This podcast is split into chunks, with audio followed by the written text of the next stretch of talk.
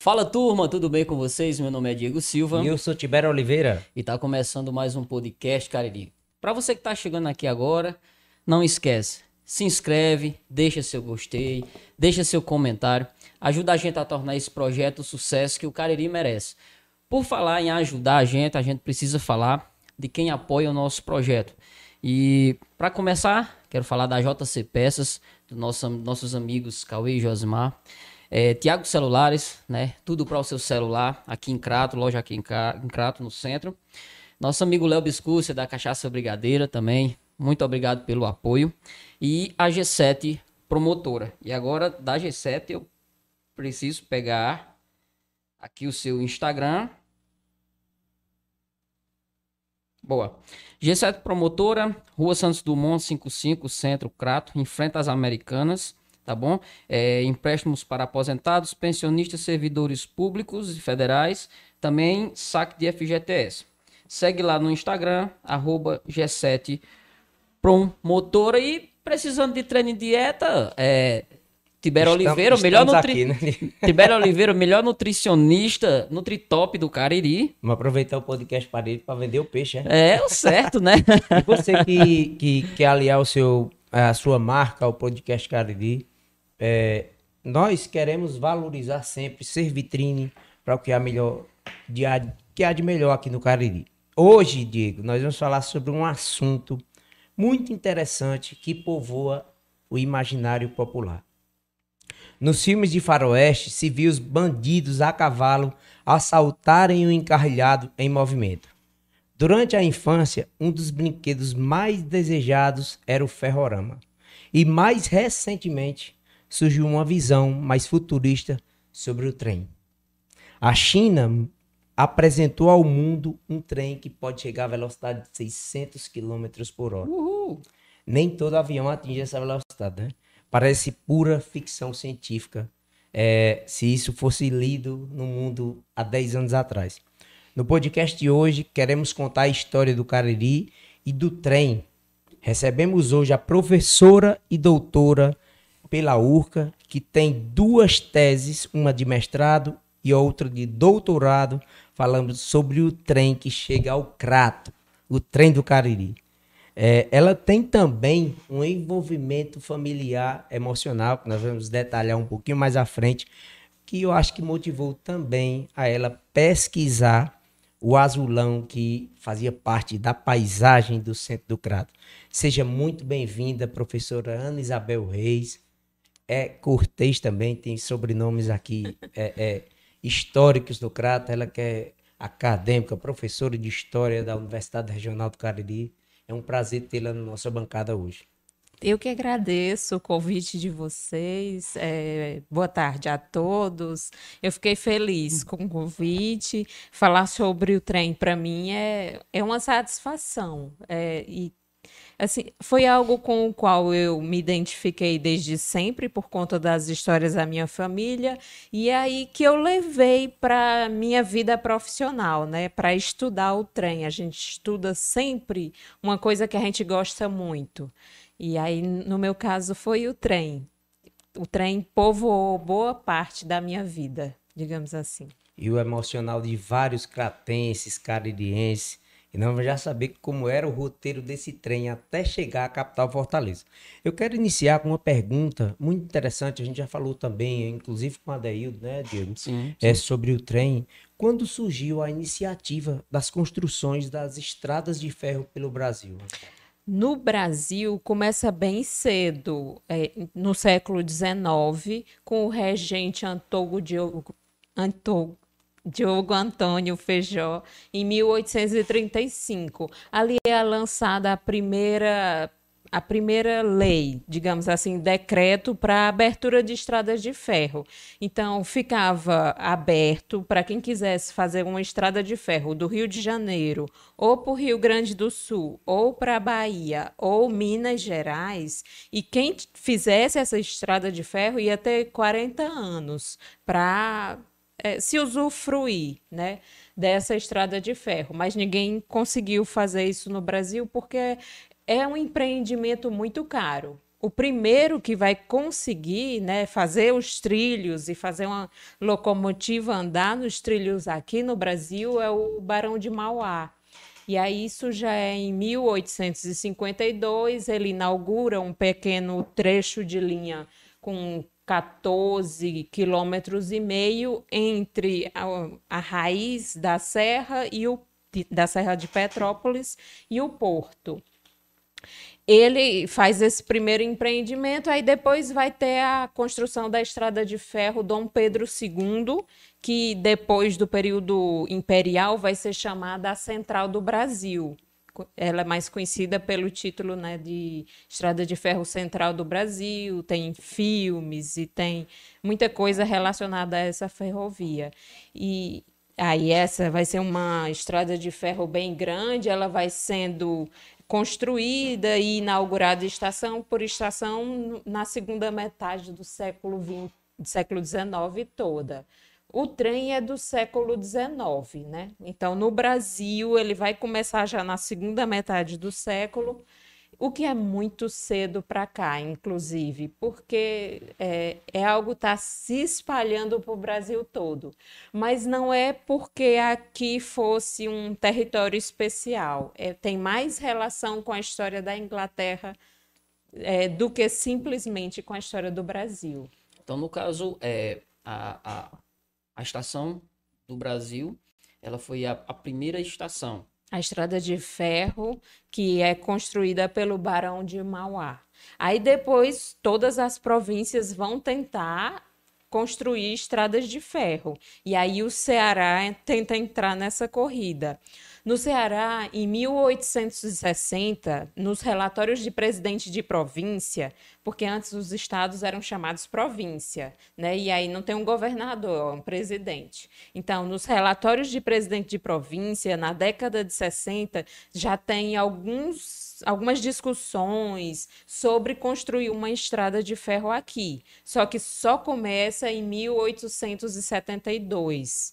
Mas tem todo o diálogo, tem a montagem de uma primeira companhia para construir a estrada de ferro, uma sociedade feita por cinco pessoas, que era o Tomás Pompeu de Souza Brasil, o Barão de Aquiraz, que o nome dele era o Gonçalves Batista, Joaquim da Cunha Freire, o Barão de Biapaba, um negociante inglês, o Henrique Brock-Ruster e o engenheiro civil José Pompeu de Albuquerque Cavalcante, que foi engenheiro no Ceará durante muito tempo. Eles fazem a companhia, começam a construção da estrada de ferro de Baturité, que é essa estrada de ferro primeira do Ceará, e mais rapidinho eles quebram, não tem condição de construir a estrada de ferro. E aí a estrada de ferro vai ser encampada pelo governo já depois da seca de 77.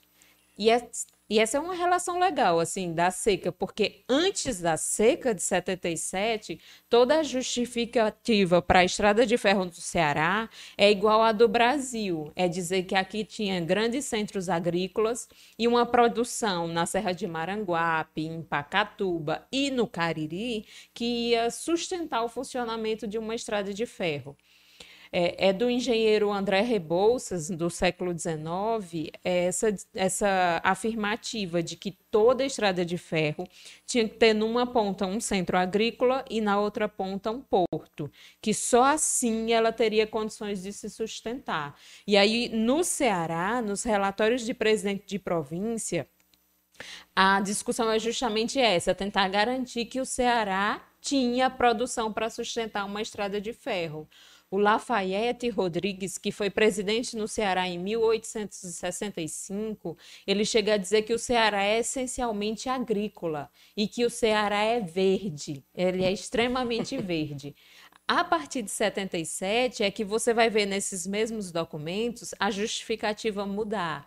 Aí a estrada de ferro no Ceará não vai ser simplesmente porque tem uma produção, e eles nem vão falar nisso mais vai ser porque tem que socorrer os camponeses atingidos pela seca de 77. Tem, foto, tem fotos, né, trágicas, trágicas. que as pessoas mortas do lado da, da estrada Ficaram ferro, né? famosas essas Exatamente. fotos. Exatamente.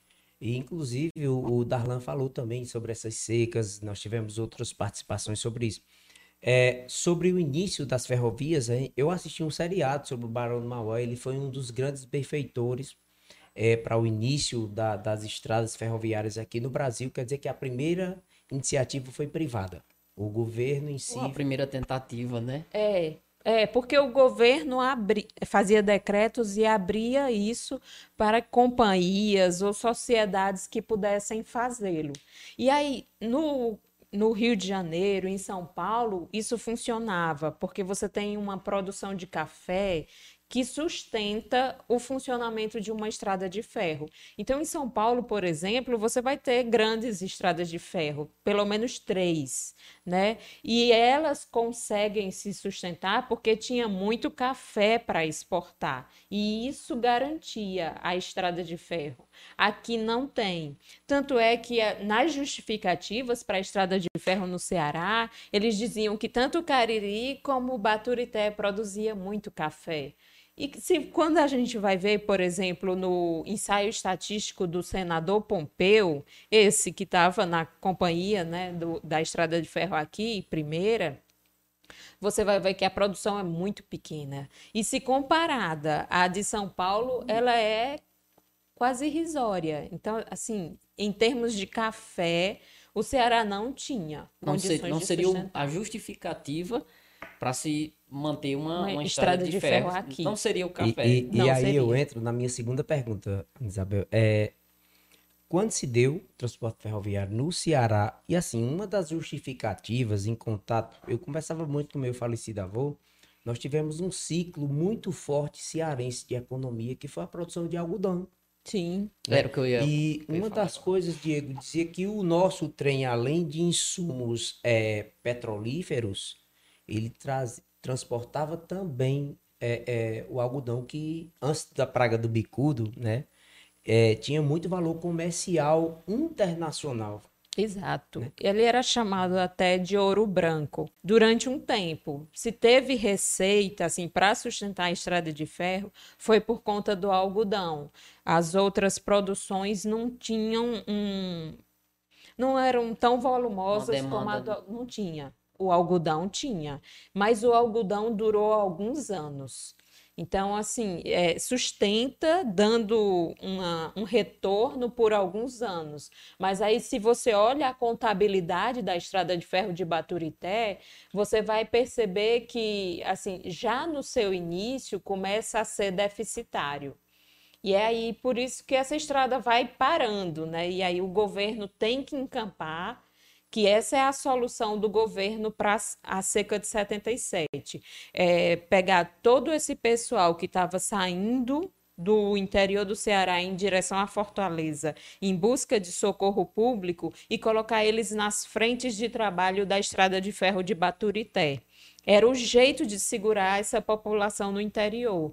E aí você vai ter, por exemplo, grandes abarracamentos em que esses trabalhadores ficavam durante a construção. O abarracamento do Itapaí, que é uma parte bem complicada da estrada de ferro, de- da construção dela, ele chegou a ter 12 mil pessoas. Tem algumas fontes que falam que esse abarracame- abarracamento chegou a 30 mil pessoas lá dentro. Imagina as condições de, de saneamento. Não de- existiam. Na verdade, vi, não existiam. eu vi alguns, é, dentro de alguns documentários que eu dei uma, dei uma assistida, eu vi que, principalmente no início das ferrovias no Ceará, eles tinham um, um- um costume não muito legal de pegar o pessoal que estava ocioso e dizer, ah, tá, tá fazendo o quê? Não tá fazendo nada não, pois vamos quebrar umas pedras ali, vamos construir uma- umas linhas ali, e isso no sol quente, e aí muitas vezes em troca de comida. Mas isso é interessante porque foi justamente isso.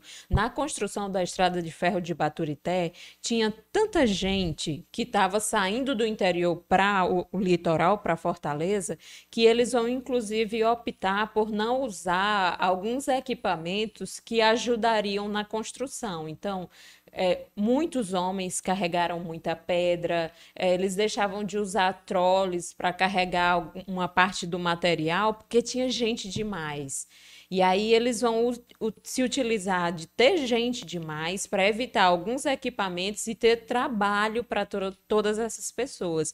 E não só homens. Se você olhar os jornais do século XIX, você vai ver relatos de homens trabalhando na construção da linha, que é um serviço mais pesado, um trilho é pesado, tinha que ser oito homens para né, carregar Mata o trilho, para né, abrir as picadas, preparar o né? As mulheres faziam comida e as crianças carregavam água. Então, assim, é um, um contexto muito sofrido para os trabalhadores, que a gente tem que lembrar que eram camponeses, eles não tinham essa rotina, né? Então, eles são aproveitados nas frentes de trabalho da estrada de ferro. Isso era uma forma de deter essa população no interior e ela não chegar em grandes quantidades, né, na capital. Fortaleza, que no final do século XIX estava passando por o que a gente chama de um processo de embelezamento da cidade, que é a chamada Belle Époque, que é uma tentativa de Todas se as grandes assemelhar capitais fizeram isso. no fizeram Brasil, né? isso no final do século XIX. Ficou bem comum aqui no Brasil. E como França era a grande referência, então a ideia era tentar embelezar a cidade nesse sentido. E aí uma população carente, faminta, pedindo esmola no- nas ruas da cidade, em grande quantidade, só atrapalhava esse projeto.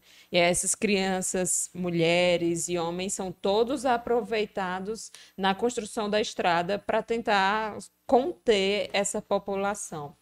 É, eu tenho um questionamento sobre isso, professora, é, sobre os reais motivos da construção dessa estrada de ferro. Essa pergunta é ótima. Porque, pelo que você está dizendo para a gente, baseado em duas pesquisas, sua tese de doutorado e mestrado, era uma fake news. em, que, em que valia muito. é, é, nós temos que construir essa estrada de ferro e criar motivos políticos, é, é, estratégicos. Nós não tínhamos ainda a- a- o ciclo algodoeiro, que é o ouro branco, antes da construção. Né? Ele aconteceu entre. Até teve na década de XIX. 60, mas Foi ele não é no pensado. século XX já é, isso, né? Não, Mas antes, na né, do não 19. É? É, em 1860, 1860 teve. Mas é, é interessante a tua pergunta, porque a razão de uma estrada de ferro no Ceará, ela não está só no Ceará, ela está na Inglaterra, antes de estar no Ceará e antes de estar Faz no a estrada, Brasil. depois as outras coisas aparecem. É, não, não é nem isso. É porque assim, a gente tem que entender a estrada de ferro como sendo uma parte da expansão do capitalismo que surge na Inglaterra a partir, a partir do século O XII. desenvolvimento. É, é porque a gente entende o capitalismo como sendo uma coisa que vai surgir no mundo todo. E ele não surge em todos os locais da mesma forma. O capitalismo ele surge na Inglaterra e se espalha para o resto do mundo. Então, a Europa se tornou capitalista a partir da Inglaterra. O Brasil se tornou a partir da Inglaterra. O mundo inteiro se tornou a partir da Inglaterra. É lá que surge essa mentalidade em que tudo numa sociedade ele tem que ficar orquestrado para o mercado. É na Inglaterra que se vai começar a olhar, por exemplo, para a agricultura de uma forma diferente. Não é simplesmente ter uma produção de subsistência como era muito comum no feudalismo, mas é você organizar toda a vida da população e toda a terra, organizar a terra em propriedades privadas, daí vem os cercamentos é, que era cercar as terras para cada um produzir ali e ter um excedente sistematicamente, né, ter esse excedente de forma sistemática para poder você vender no mercado e etc e tal. O capitalismo ele não é comércio simplesmente. Capitalismo não é comprar barato e vender caro. Capitalismo é você organizar toda a sociedade em torno do mercado, em torno de, da vida Relações de produção. é, é um modo de produção diferente do feudal. Tá Isso teve, tudo isso, e, e- e quer dizer que então, pelo que você está dizendo, a, a Revolução Industrial ela teve um, tem. uma consumação. Tem. Uma das coisas da Revolução Industrial foi também o crescimento das estradas de ferro. Isso. Porque quando surge o capitalismo, então, é, o capitalismo ele sempre vai avançando para ele não deixar de existir. E aí ele se espalha, tem até um autor famoso, que é o Carpolani, que ele escreve um livro que é A Grande Transformação, que ele explica um pouco desse surgimento do capitalismo na Inglaterra. E ele diz que ela é como se um grande dique se rompesse na Inglaterra e se espalhasse para o mundo todo. E aí no Brasil, você vai ver a introdução do capitalismo, entre outras coisas, na construção da estrada de ferro de Baturité. Por quê? Por, e das outras estradas de ferro todas, né? A de Baturité, assim como todas as que são feitas aqui. Porque o capitalismo e aí a Revolução Industrial é parte disso. Eric Hobsbawm explica isso bem num, num, texto que é a Revolução Industrial do livro A Era das Revoluções. Ele vai dizer, o grande pulo do gato da Inglaterra nem é a ferrovia que surge lá, mas é o grande apetite que a ferrovia tem para carvão e ferro. Então, interessava a Inglaterra que vários países do mundo construíssem ferrovias, porque ela era quem vendia o ferro e ela quem vendia carvão mineral, que era e foi tutora o combustível. De de e foi tutora. Brasil. Tanto é que no Brasil, boa parte dos engenheiros das estradas de ferro e a de Baturité também Highway, são né? ingleses. É. É, é, essa seria até, é, eu acho curioso, porque assim, você falando era justamente o que eu estava pensando. Seria o caso da implantação de um pensamento sistemático Sim. ou também é, o ganho pela venda dos insumos, da tecnologia e do processo. Exato. Ou os dois? Os dois, os, os dois, dois, assim. E um pensamento sistemático, porque a partir daí você vai vendo as próprias relações de trabalho serem conformadas numa configuração totalmente nova. E com a estrada de ferro de Baturité, a construção dela, a gente percebe isso. Você vai pegar camponeses que não estão afeitos a uma rotina de trabalho fabril e são levados. E ao comércio em si também, né? Nem. Não, nesse formato. relações de, de, de, É, já tem comércio, mas não tem nessa forma sistematizada. E aí você vai pegar esses homens, vai colocar em frentes de trabalho, né, em abarracamentos, para trabalhar naquele a... horário fixo. Isso sobre a tutoria do Estado inglês também. É, na verdade, das companhias inglesas, né, e dos engenheiros. Aqui, por exemplo, o Carlos Alberto Morsin, o Júlio Pincas, todos europeus, o Carlos Alberto Morsin em inglês. Ele vem para cá e nos relatórios da Estrada de Ferro de Baturité, ele diz: olha, o povo não está acostumado a trabalhar, não sabe o que é trabalhar. Por quê? Porque ele pensa nesse formato de trabalho sistemático, né? Diferente do, do camponês. O camponês ele tem o tempo de plantar, ele tem o tempo de colher, então o tempo é completamente outro. A lógica do trabalho na ferrovia é uma lógica bem pesada. E a estrada de ferro de Baturité, principalmente. A porque... lógica britânica. É, a britânica. Que é a que vem com carga horária. A capitalista. Exatamente, a capitalista. E aí, assim, o que acontece é que eles vão estranhar e eles vão dizer que o pessoal aqui não, tá, não sabe, assim, se acostumar ao trabalho. Ele coloca isso nos relatórios. E é engraçado porque o Carlos Alberto Mossin, ele trabalhou na Pedro II, ele trabalhou aqui na Estrada de Ferro de Baturité, ele e o Júlio Pincas, são dois engenheiros, e quando eles terminam a Baturité, a parte que eles trabalham, que é só até a, a estação de Baturité, aí eles vão para Madeira Mamoré, que eles tentam começar a construir duas vezes no século XIX, mas não conseguem, só vão conseguir começar em 1906 e terminam em 1912, mais ou menos. Mas você vê assim o mesmo grupo de engenheiros passando por várias estradas de ferro no Brasil, em todas elas tentando colocar esses ritmos de trabalho, a lógica e o regime de trabalho. Em todas elas eles vão dizer que o pessoal não gostava de trabalhar. Modos britânicos de, de, de é, trabalho. É que é capitalista, sobretudo. Sabe o que eu acho interessante, Isabel? É, a estudar, eu não sou formado em história, mas gosto muito de ler, de, de analisar essas questões. Sabe qual é o grande pulo do gato que eu acho da Inglaterra? Eles construíram a maior burguesia comercial do mundo inteiro e não quebraram a monarquia. É.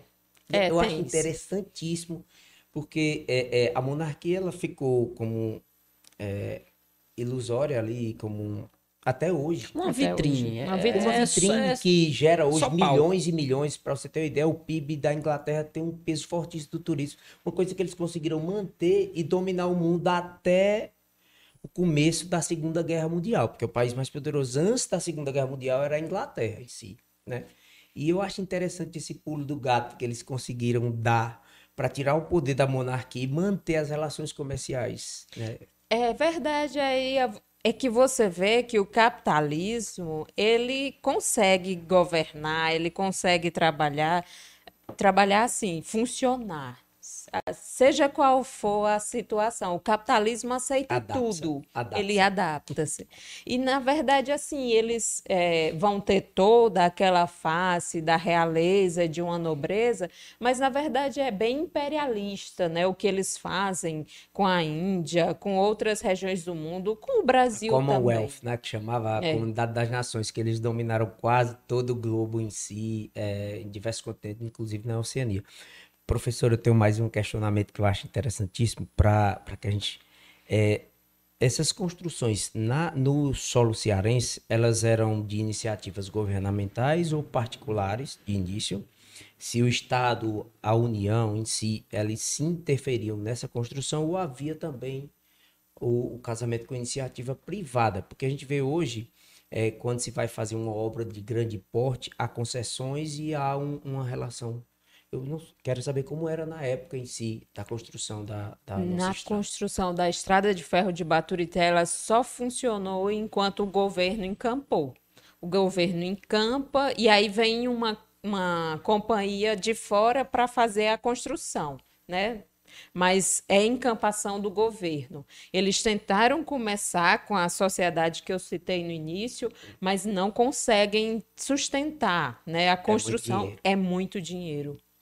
E aí o governo tem que encampar. No caso da Baturité, é porque a gente não tinha uma produção agrícola que sustentasse, como era o caso das paulistas. Não sustentava a nossa produção. Então o governo encampa nesse intuito de usar isso para segurar os trabalhadores, os camponeses, né, que vão se transformar em trabalhadores da estrada de ferro no interior do estado. Então, é, ela é sempre uma ação governamental. O interessante é que ela só conseguia funcionar em época de seca. Então, era sempre o auxílio junto à seca, porque na hora que começava a chover, e isso é uma reclamação recorrente dos engenheiros ingleses, o pessoal voltava para as suas terras para plantar algodão. Na hora que começava a chover, a maioria saía de lá e ia para as terras plantar algodão. E aí a estrada ficava praticamente sem trabalhadores.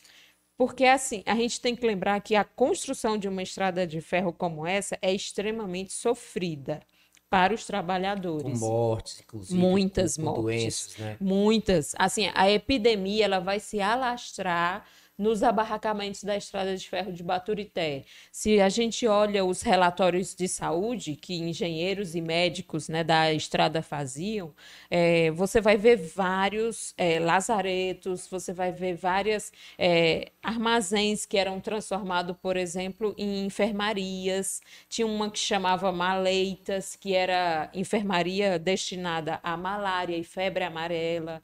É, você vai ter vários problemas com doenças tropicais, né? E os engenheiros não conseguem lidar muito bem com isso, porque boa parte dessas doenças eles não conheciam por serem tropicais. Ainda bem que não tinha malária aqui, né? Tinha. Tinha malária aqui também? Oh, No Ceará? surpresa!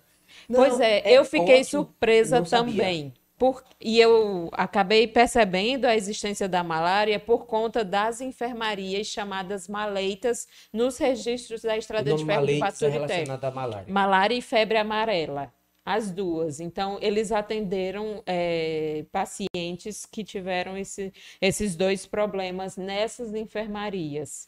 No caso, o Estado, de certa forma, ele usava essa mão de obra quase que escrava, mas é, na justificativa de que eu estou lhe dando emprego. É, É manter, porque- o povo, manter Tô- o povo no, no, Estou lhe, no dando interior. uma, estou lhe dando uma ocupação, estou lhe dando um emprego. Só que o cara, quando via a, a chuva, a água, que é o que salva o sertanejo de verdade, ele. Eu E o tô século. XIX é mestre para isso. Tudo no século XIX, o socorro à população é com trabalho. Aí eles fazem todo um discurso sobre ócio e etc e tal. Mas para botar essa população para trabalhar. E aí, com a estrada de ferro, eles conseguem fazer isso. Mas não só a estrada de ferro, o porto de Fortaleza, boa O- o parte de Oroz. Fortaleza, o O- empedramento das ruas de Fortaleza, é, é toda aproveitando essa população Mão de obra barata, de gente que está quase de graça, assim, se você olha os relatórios, você vai ver que assim, o que eles ganhavam era basicamente a comida. E a comida, ela se resumia à farinha, a feijão, porque a carne via de regra chegava podre. É o que eles chamam da carne verde, assim. Tem vários ofícios em que os engenheiros responsáveis pelo, pelos trabalhadores, eles reclamam, ó, a carne já chegou podre. A carne, Carne não tem verde condição é, de ser é, usada. é É, já- contaminada, não é isso, É. Isabel? É uma carne que já não tem mais condições. E- Nenhuma. E, e, inclusive, isso mudou também. é, Eu sou nutricionista. Isso mudou a forma de preparo e tratamento de formas de proteína. Criou as charqueadas, por exemplo, que foi outro movimento que é, de produzir carnes, o, o- nós produzir carnes à base de sal, que tirava a Isso. umidade para diminuir essa produção. É, a beleza as- muitas vezes é construída às custas das desgraças e vidas de, de pessoas que é, é, não tinham, men tinham menos condições de trabalho. Eu quero parar um pouquinho para mandar um alô para o Túlio Henrique, que está aqui, a Aline Alves, Rafaela Reis, Roberto Alves, Salete Maria, estão todos, Ítalo Brasil, Fábio Queiroz, o Darlan Reis, ó, a história da ferrovia, do trem, dos passageiros, dos trabalhadores é muito interessante. Ele já tem outro comentário aqui que eu vou ler em seguida. O Império teve que custear a ferrovia. Sempre eu, eu vejo isso. O Estado é sempre um dos grandes promotores de obras eh, infraestruturais em qualquer país que seja. O Darlan fala isso, que isso já acontecia no Império, eu acredito sempre que, que isso aconteça, porque o Estado ele tem uma renda perene de arrecadação de impostos, as empresas não. Então, a empresa investir numa obra de transposição dessa de, de trem é, é mais complicado. Mandar um abraço para Silene Cruz, Francisco Roberto Dias e vou para minha próxima pergunta. É, quero saber quando foi o auge do transporte ferroviário cearense do Cariri. Cearense do Cariri. Pronto. A gente vai ter a estrada chegando aqui em 1926, no Crato e no Juazeiro, né? Ela chega em Cedro em 1915 e a partir daí o trem vai se avizinhando, né, das duas cidades. É, o trem é sempre revestido de uma aura de progresso, e principalmente em cidades como Crato e Juazeiro, até porque o ano de 26 não foi seca, então o trem é muito colocado como progresso, porque em vários sentidos ele é mesmo. Se você vê é, o Brasil, isso é uma pesquisa de William Summerhill, ele vai dizer o Brasil não conhece outra forma de transporte que desse velocidade. A gente pula do transporte puxado à tração animal para a ferrovia. Então, nesse sentido, a ferrovia ela vai ser entendida aqui no Brasil todo e, obviamente, no sertão, como sendo algo espetacular. Isso vai ser sempre muito usado, né, para mostrar o quanto o trem é um ícone de progresso, é um instrumento do avanço tecnológico, e ele é mesmo. Assim, é, o trem, inclusive, vai ser muito lamentado quando ele acaba. Ele vai ter um funcionamento aqui para a região de 1926 até 1988, sobretudo no transporte de passageiro, né? De carga ainda fica um pouco mais. Mas assim, para a população que precisava viajar e que às vezes ficava duas semanas ou mais num trajeto em cima de, de lombo de animal, isso vai ser fantástico. Era possível chegar em Fortaleza em 24 horas, porque você ou mais um pouco, né? No início a pessoa viajava um dia todo, no, em Baturité mais ou menos fazia uma baldeação, trocava o trem e é, chegava na cidade ali com 24 horas, ou um pouco mais do que isso. Então, isso para o, o, o caririense vai ser uma mudança significativa. E para as mercadorias que vão circular também é significativo. Tanto é que vai aparecer, por exemplo, a feira que tinha toda a, a, sua mercadoria e boa parte dos visitantes com um trem especial na segunda-feira. Então, já era o trem da feira. Na feira do Crato. É. é. Eu ia ressaltar justamente isso, o poder que as feiras ainda têm, porque ainda existe. Tanto aqui da, a do Crato, na, na segunda-feira. Se eu não me engano, a de Barbalha é no sábado pela manhã. Se eu não me engano, é sexto ou é sábado pela manhã. Mas são iguaizinhas que o pessoal leva tranqueira, leva fruta, leva tudo. É, é digamos, é o dia da feira. É digamos, o dia da feira. Digamos assim. Mas um, uma pergunta que eu, que eu queria te fazer era se o, o trem já chegou aqui, já nesse transporte de pessoas ou não. Ele primeiro de carga e depois passou pelo processo? Não, transporte de pessoas, porque a gente é a última estação. Né? É, o trem começa em Fortaleza, a primeira parte ia até Baturité, na verdade Canoa, depois eles vão fazer um ramal para Baturité, porque ficava difícil passar o rio Putiú, e a segunda parte era Baturité, Crato teve uma disputa muito grande, mas conseguiram sustentar que seria de Baturité para Crato. E aí chega em Crato em 26. Essa disputa foi com Juazeiro. Não, Não, é bem antes, mas teve também. É Cuidado. Mas teve uma disputa grande com o Juazeiro. que foi uma luta, Diego, para o trem não parar do Juazeiro, que era primeiro, é, chegar oh, O povo também. já fala do bairrismo aqui, aí esse outro fica dando não, corda. Não, por isso não, eu falei baseado na leitura. Sim, é, mas é, teve. É, é que a, a disputa do Juazeiro é, já foi no final, entre 1912 e 1921. Essa disputa, na verdade, eles queriam parar o trem em Baturité e fazer uma estrada de ferro de Aracati para o Icó e daí para o, o Crato mas é, quem disputava para continuar conseguiu, e aí foi feito o prolongamento da estrada de ferro Vem de Baturité até né? Crato. Quem faz de carro passa por Quixadá na estrada de ferro. Né? Passa. Né? É, Icó, Iguatu, tem uma e, ponte Icó ficou assim. de fora. Icó, Depois não, eles é, vão tentar fazer um É ramal. na entrada de Icó, perto de Iguatu, né? Que a gente é passa quando vai dirigindo para Fortaleza, né? Passa. E aí, quando chega no Crato, já é 1926. O padre Cícero, inclusive, vem em cima do primeiro trem, é uma festa. É, ele vem abanando o chapéu. Dessa, vem, aban vem abençoando os caminhos. Veio, não, ele fez questão de parecer que, era um que grande ele era. Né? É, o padre Cícero, além de, de, padre, era um grande desenvolvimentista sim, da sem região. Sem dúvida. Eu costumo dizer que o grande milagre dele foi Juazeiro. Juazeiro era sítio do Crato e o padre Cícero é um dos grandes responsáveis, não o único, né, por transformar Juazeiro numa cidade bem maior que o Crato, com bem mais. É nossa capital hoje, quando emancipasse o estado Cariri, que eu já, já venho dizer Estamos numa campanha, viu? Não, mas é, Cariri é, é emancipado. Quer dizer, o Cariri, tem, o Cariri tem um contorno, a professora Isabel sabe mais que eu, tem um contorno de propriedade regional que caracteriza um povo, uma cultura, uma formação é, antropológica que parece muito com o Estado, com características próprias. Quem sabe um dia. Eles assim, tentaram fazer isso no século XIX, mas a capital seria o Crato, né? Hoje a gente teria uma releitura com a capital é, em Juazeiro. É, é, eu quero só voltar um comentário, Isabel, porque assim, o trem, é, é mesmo é, chegando em 1926 ao Crato, o trem há séculos já era realidade de desenvolvimento na Europa, no velho Sim. continente. E para as pessoas terem ideia, nós recebemos aqui o Cabral, recebemos outros convidados que falaram que o Crato já tinha relações interestaduais é, antes da chegada do trem. E como era, nós temos a primeira médica que estudar, ele falou da primeira médica que estudar em Salvador.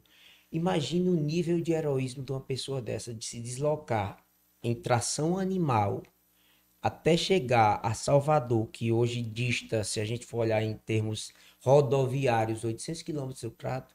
Então, para a gente ter ideia de como o trem potencializou o contato com capital, com interregional dentro do Ceará, é uma coisa assim revolucionária.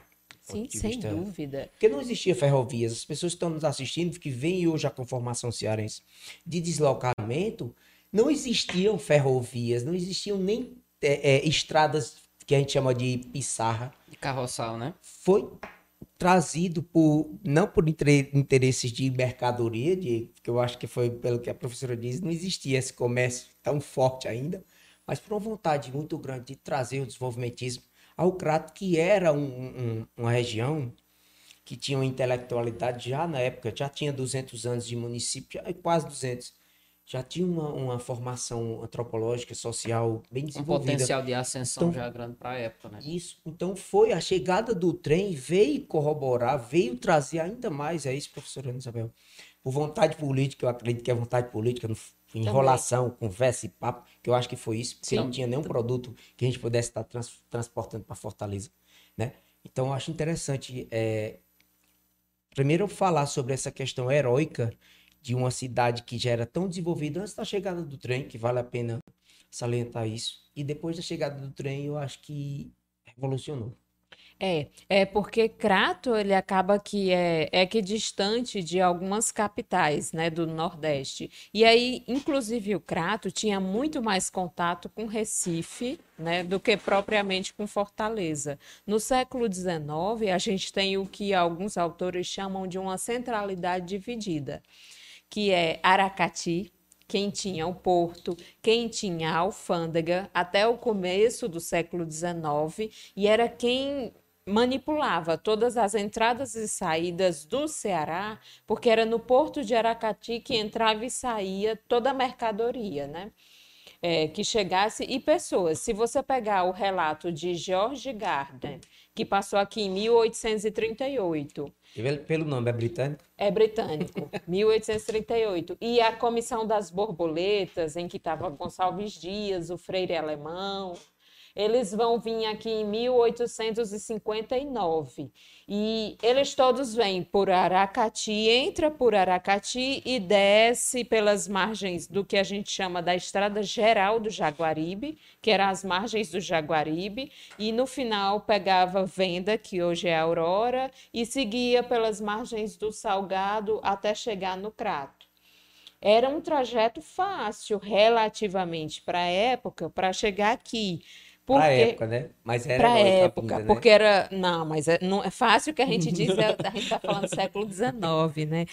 Então, assim, é, mas era fácil no sentido de que existia minimamente uma estrada, e nessa estrada você tem muitas fazendas que davam condições a esses viajantes. O gado está muito sofrido, você conseguia trocar esse gado, vender, comprar outro, você conseguia uma ajuda da- das fazendas, né?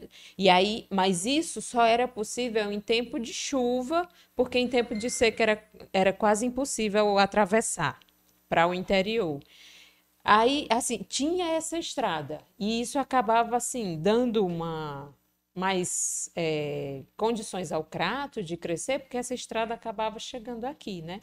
E Crato, o Cariri no século XIX, boa parte dele é Crato Barbalha. Depois você vai ter Jardim, você vai ter as Que era também cidades. Crato Barbalha, né? Também. E aí, é, em termos de estrada, você tem as estradas da boiada que cortavam do Pernambuco para o Ceará, da Paraíba para o Ceará, era possível fazer esse trânsito. Agora, o trem, aí, inclusive, uma das discussões que existe na época é que o trem era para garantir que o Cariri ficasse ligado à Fortaleza e não a Recife. Porque o Cariri, essa- esse final do Ceará, o sul do Ceará, ele até 1799, né, final do século XVIII, até 1799 ele está ligado a Pernambuco. Isso Pernambuco por questões geográficas também, né? Porque é, e políticas, Isso. nesse caso políticas. nós tivemos aqui outros historiadores que falaram, Isabel, que para chegar ao Caribe era mais fácil chegar por Pernambuco, porque tinha quem vinha de Fortaleza tinha que ir atravessar uma região muito árida. É, É, que só era possível por conta das fazendas. E ou em se tempo tivesse de índios chuva. que dissessem assim onde era o caminho. Depois teve índios que guiaram, né, até o É. povoamento do Icó, enfim. É, eu quero só parar um momentinho antes que, que a professora dê- solte esse conhecimento, porque eu quero só uma coisa que eu li também no livro do José Flávio, eu estou lendo o livro é, Dormindo à Beira do Abismo, Muito bom. que ele fala uma coisa que a professora acabou de falar novamente também, Diego, é, que a presença do escritor Gonçalves Dias no Crato. Sim. Gonçalves Dias, para quem não está 1859. lembrado, ele escreveu a famosa Canção do Exílio, que é uma obra nacionalmente conhecida e ele esteve em, em território cra- cratense numa aventura, que eu digo toda viagem para mim é uma aventura. Quem veio ao Caribe nessa época, imagine os índios que não tinham transporte, atração a cavalo. Então, heroicamente, o Cariri era uma referência hoje, por isso que a gente ama tanto essa região e gosta de estudar e de escutar sobre essa região. Como é que uma região é tão importante que trouxe um escritor de nome nacional para vir ao Cariri, né? Fazer uma visita. Nós tivemos também alguns como britânicos, e tivemos naturólogos britânicos, enfim. Eu acho interessante demais essas pessoas que chegaram antes do, antes do trem. Uhum. Bem e após antes, o trem se abriu portas e religou, não, nos religou a, a, a Fortaleza. Isso. E aí, assim, o trem é a estratégia de colocar Fortaleza como sendo a grande capital da província. Porque até então, quem exercia a maior parte dessas funções administrativas era Aracati. Aí o que é que eles vão fazer? Vão pegar a alfândega, mais ou menos em 1820, e levar de Aracati para Fortaleza e vão fazer um porto em Fortaleza, para garantir que tudo, pessoas Porto e mercadorias é, entrassem por Fortaleza. E a estrada de ferro, como sendo um, um- com sua grande capacidade de transporte de pessoas e mercadorias, ser o caminho no Ceará para o interior. É por isso que na tese eu chamo o espaço a serviço do tempo, a construção da estrada agora, e a invenção de um Ceará. tô lembrando agora a estrada chegando no Mucuripe. Ela chega até o Porto do Mucuripe, a estrada de ferro, Diego. Quando você vai ali, sai do, do- da beira-mar, você vai e contorna a fábrica da Dona Benta de massas, aí você chega na estrada de ferro que antecede a Praia do Futuro. Isso. É aquela estrada que chega no Porto do Mucuripe. É a mesma estrada daqui. É a dizendo pra estrada. Ela tem situar. 599 quilômetros entre Fortaleza e Crato, a linha tronco, sem contar os ramais. Sinuosamente. É, Porque ela passa Ela por tenta- Baturité, né? passa, passa do lado da Serra de Baturité. assim, É, né? porque a Serra de Baturité, ela tem umas reentrâncias que obriga a estrada a passar um pouquinho por fora, né? Tanto que a estrada, ela, a estação que é chamada de Baturité, é, na verdade ela fica em Canoa, que é a Aracoiaba hoje. É um pouquinho distante. Depois eles vão fazer um, rem- um ramal para Baturité e aí finalmente Baturité mesmo a cidade tanto por conta da condição do terreno de Baturité, como por conta do, do rio Putiú. Mas a construção dessa estrada de ferro, ela é interessante também, porque ela também é pensada no sentido de uma integração nacional. A ideia também era que as estradas de ferro do Brasil pudessem ser interligadas. O Império do Brasil, que é quem encampa boa parte dessas estradas de ferro aqui no, no país, ele tem um projeto muito nítido a partir de, do segundo reinado, que é a descentralização do império, da administração, Dom né, Pedro das já tem tarefas essa visão de políticas. É. E a estrada de ferro vai ser uma parte desse projeto, no sentido de garantir que se tivesse condições de exercer as tarefas administrativas do império em todas as suas regiões. Então, por isso que a estrada era pensada para sair de Fortaleza, chegar até Crato, que é a última cidade no sul do Ceará, e de Crato ela chegar até Petrolina ou alguma cidade próxima para ligar a estrada de ferro com a hidrovia que seria feita no Rio São Francisco. que já era utilizada anteriormente como uma forma de escoamento de produção e Exatamente. transporte de passageiro à capital do Brasil, que era o Rio de Janeiro. É. É. E aí eles queriam que as estradas de ferro do Rio de Janeiro também pudessem ser ligadas, né, com as da Bahia. E aí você tinha uma estrada para o Brasil todo, assim, uma interligação para o Brasil Eu todo. Quero já falar sobre isso, Ana Isabel, sobre por que, que o transporte ferroviário não prosperou no Brasil, mas eu quero já que a gente detalhe um pouquinho nisso, porque eu sou crítico em relação a isso. Eu quero saber uma Sim, sim. opinião do especialista. É, eu quero saber como o trem ele impulsionou o comércio e o transporte de cargas aqui no Caribe. Ah, que impulsionou. Assim, faz muita diferença para a que cidade. trazia porque- é, é, insumos petrolíferos, né? Era antes de Também. ter uma, uma, uma localidade aqui que nós temos hoje um centro né, de, de armazenamento de combustíveis aqui. Antes não existia, né? O, o, isso foi propiciado pelo trem. Sim. E assim, não, não só a questão do combustível, mas em termos de comércio, tudo passa a vir pelo trem, né? Porque é a forma mais rápida de chegar do litoral aqui no interior. E é tudo mesmo, os jornais, eles vão chegar com um, pouco, um dia de Eu quero atraso. perguntar sobre as correspondências correspondências, assim, to- é, mercadorias. É tanto é que a gente vai ver, por exemplo, aqui no Crato, a- o aparecimento de uma função, de um trabalho que era dos chapeados, que eram homens que eles carregavam, puxavam carros com duas rodas, né? E eles é, pegavam material que estava no trem, que tinha sido trazido pelo trem, botava nesses carrinhos levava para os armazéns. E no sentido contrário também, pegava é, produtos nos armazéns para ser levado para Fortaleza, eles botavam nesses carrinhos, iam puxando e levavam para colocar no trem. O chapeado talvez mais famoso, pelo menos das memórias da população, foi um que ele ficou sendo chamado de 90, que era o número dele. Esses chapeados é porque eles tinham uma chapa, cada um com um número de identificação.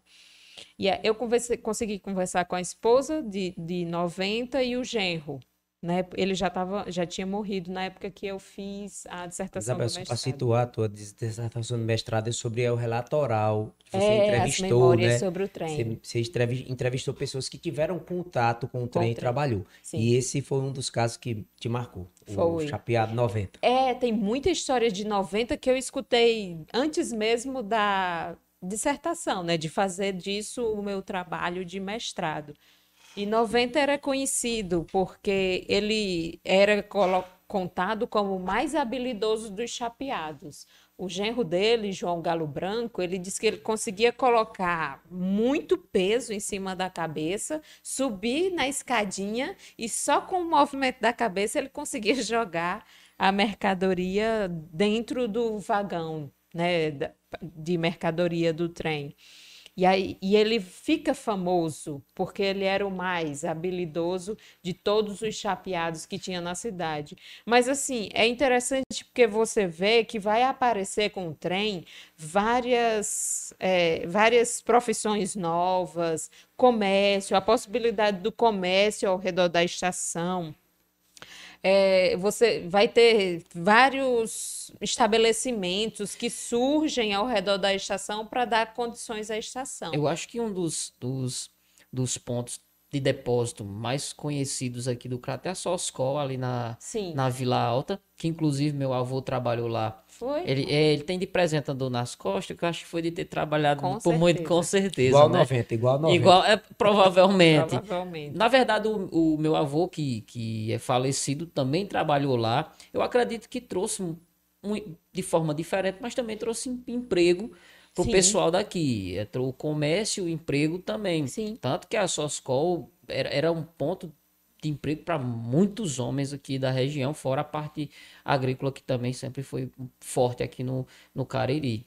Você vê o Walter Bezerra no Juazeiro, ele, ele escreveu o livro Padre Cícero, Fotos e Fatos, acho que é esse o título. E ele conta que quando foi para escolher o lugar da estação de Juazeiro, o Padre Cícero foi quem disse onde é que ele ia ficar, porque todo mundo achava que ia ficar mais para o centro, do que hoje é o centro da cidade.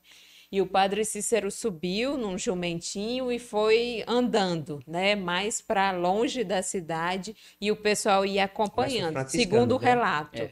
O- Aí foi mais para distante do que era o centro de Juazeiro naquele momento, até o momento que ele chegou e disse: Pronto, a estação vai ser aqui. E aí fizeram a estação de trem de E ninguém Juazeiro. entendeu nada, né? Porque Aí dali do centro não é é, aí perguntaram, mas assim, não tem sentido fazer uma estação tão longe da cidade.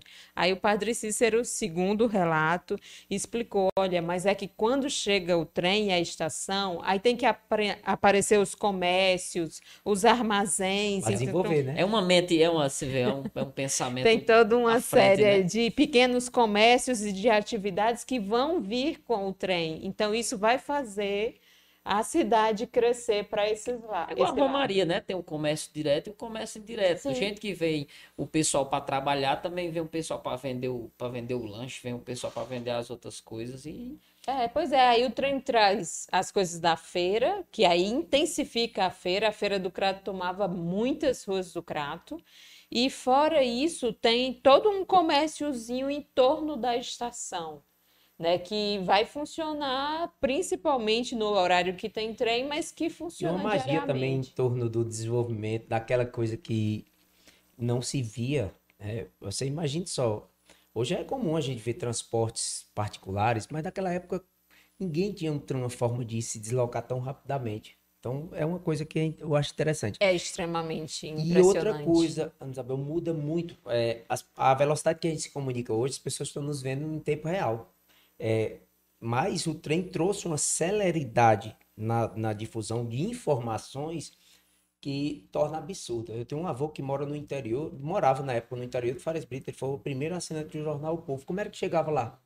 Então, através da celeridade do trem. Chegava com delay de 24 horas de informação. Para a época era fantástico, né? E fora o trem, a gente tem que lembrar que o telégrafo foi construído, os postes, né? Foi organizado junto com a estrada de ferro. Então, é não só chegar mais rápido no lugar, mas ter condição de conseguir se comunicar mais rapidamente pelo telégrafo. Então, isso antes transforma antes de você, o antes de cotidiano você falar um cidade. pouquinho mais da, da ideia do Telegram. As pessoas mais jovens não vão entender o que é Telegram. Ah, tá.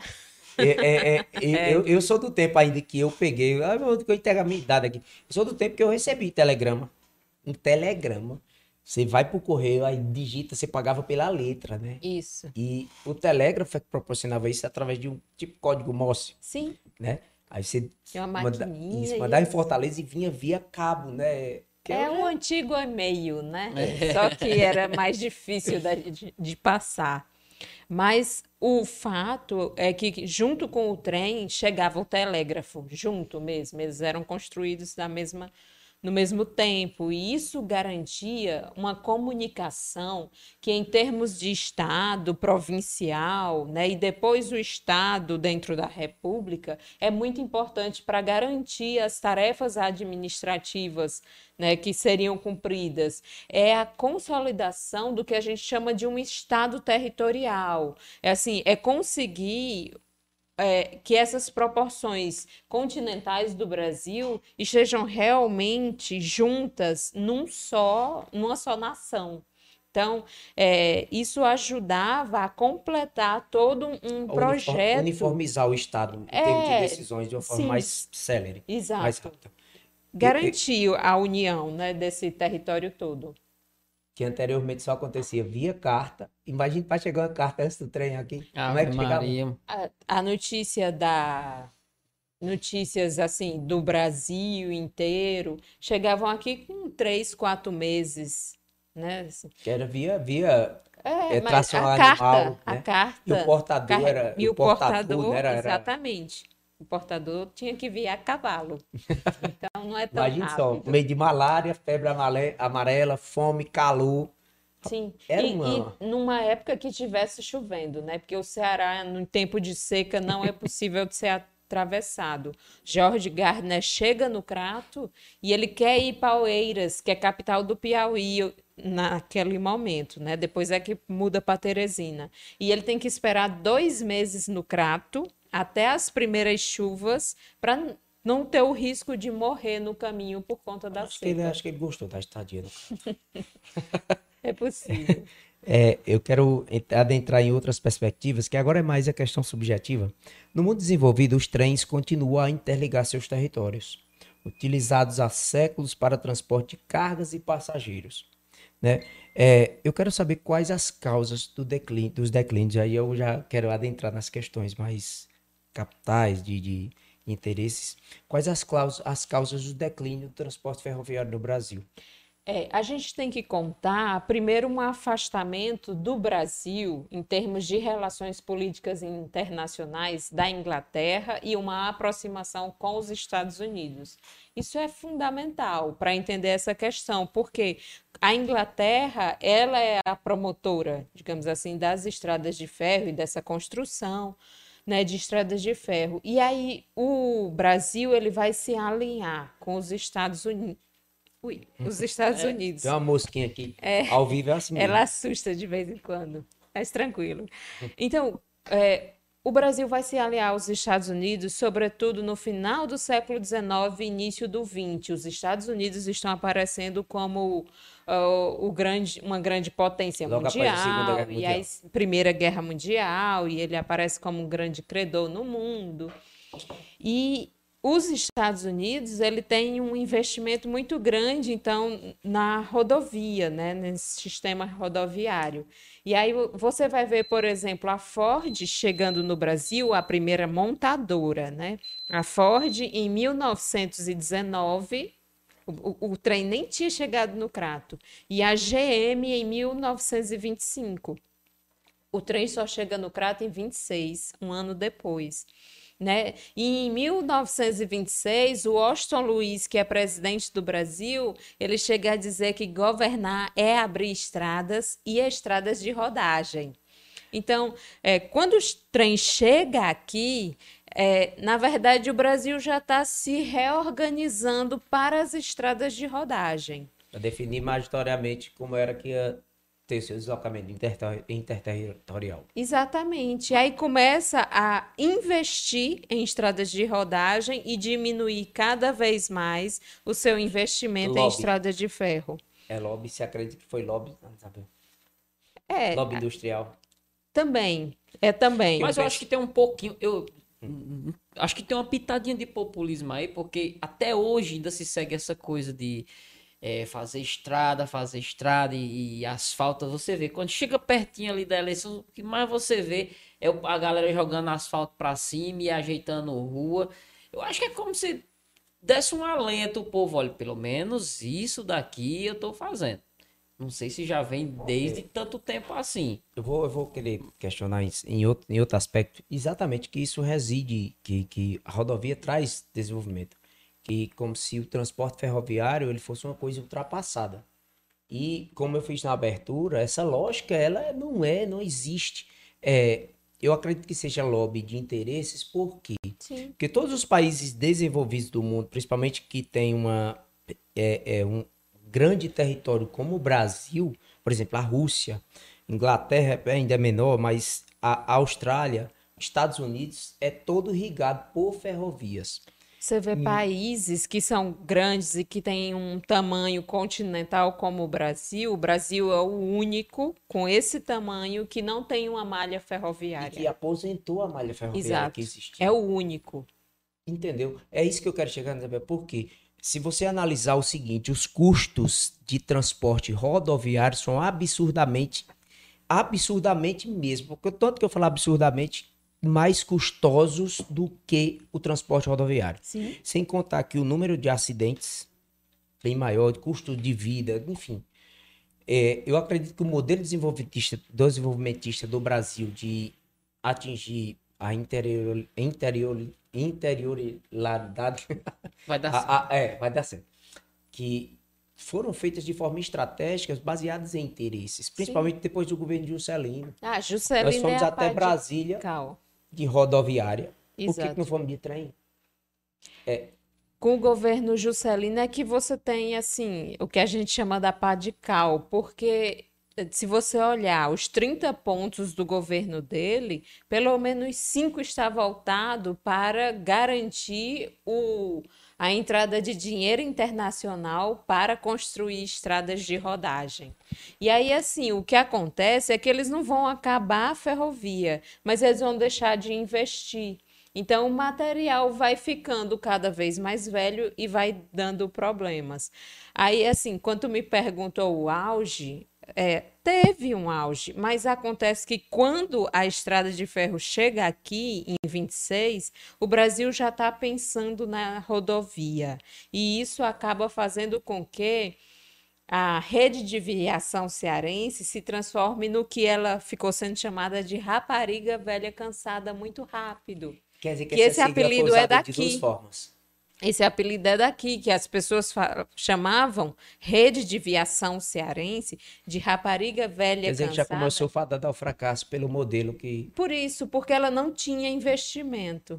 E aí, é, a o pessoal vendo o desgaste do material, acaba criando esse título para a estrada de ferro aqui do Ceará. Em 1935, há várias notícias de jornal de reclamações da população de que eh, mandava coisa pelo trem e as coisas sumiam. Aí tem numa, achei interessante, uma carta de um dos funcionários do trem. E ele diz: Olha, o trem tem buracos que dá para passar um garrote. Então, tem animal mesmo que vai cair durante a viagem, tem coisa que vai se perder, porque é, o material está muito sofrido.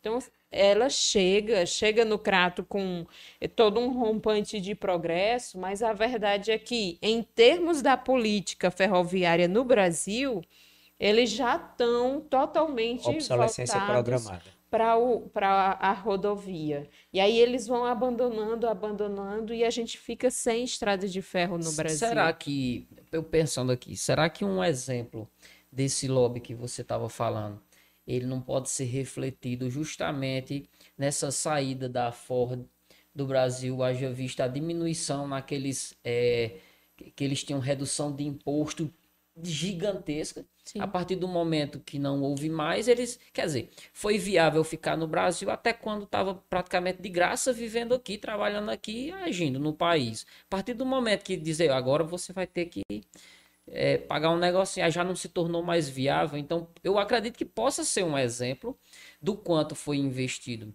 na questão das empresas, dos automóveis e tal, virando o olhar para as ferrovias, que se voltar, hoje, com certeza, a gente tem muita coisa para escoar, levar para Fortaleza e de mundo afora. Com Mas não certeza. sei por que, a, a primeiro momento, investindo em estradas que a gente vê quem viaja BR-116.